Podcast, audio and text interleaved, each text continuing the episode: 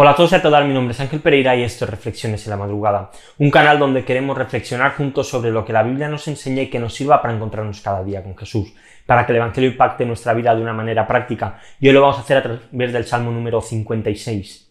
Cuando pensamos en el miedo a veces nos descoloca, no lo queremos, pero la realidad es que el miedo es una emoción que pretende mantenernos vivos y mantenernos a salvos a pesar de que el miedo es verdad que muchas veces nos lleva a limitarnos, a impedir que hagamos algo que somos totalmente capaces de hacer. O por el contrario, el miedo también a veces nos puede llevar a actuar de una manera impulsiva. El miedo es una de las, podríamos decir, emociones primarias, y aunque muchas veces es desagradable, en ocasiones es muy necesaria para que no actuemos de manera temeraria, sino que lo hagamos de una manera cabal. El miedo es algo tremendamente útil.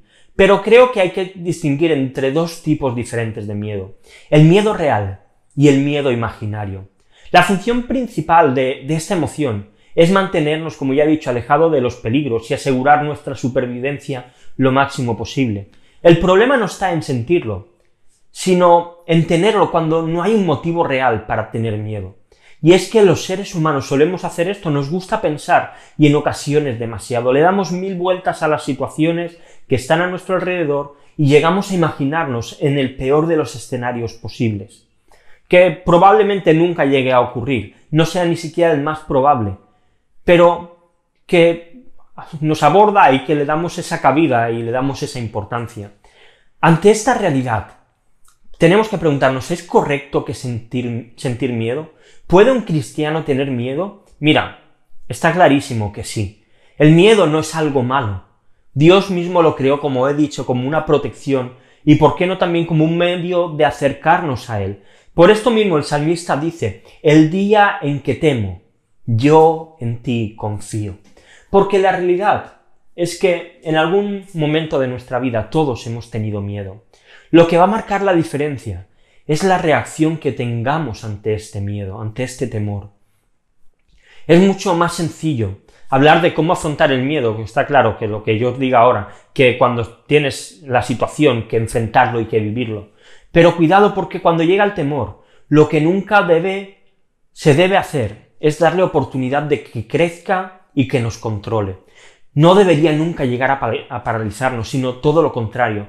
Ante el temor, lo que tenemos que hacer es clamar a Dios. Él es quien tiene todo el poder y dominio sobre nuestra alma, sobre nuestra mente y sobre nuestros pensamientos. Ante el temor, la mejor solución que podemos tener es agarrarnos a Dios. En Él es el sitio donde vamos a estar verdaderamente seguros. Igual que un niño que se va a dormir con miedo a que un monstruo salga de debajo de su cama, pero al tener a su padre cerca, el miedo se calma y puede dormir. Esta es la reacción que cada uno de nosotros debemos tener ante el temor, saber que nuestro Padre está cerca. Porque si Dios está con nosotros, ¿quién va a estar contra nosotros? La respuesta es que no habrá nadie que se pueda enfrentar. Así que podemos tener miedo, claro que sí, pero ante el temor nuestra reacción debe ser la confianza en Dios, porque ¿habrá acaso algún guardián, alguien que nos pueda cuidar mejor que Él? Te quiero dejar dos preguntas para reflexionar hoy.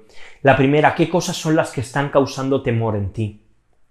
Y la segunda, ¿de qué manera Dios puede ayudarte a vencer estos temores? Te dejo también unos textos para que podamos seguir leyendo la Biblia en un año. Hoy entramos en el libro de Miqueas, los capítulos del 1 al 7.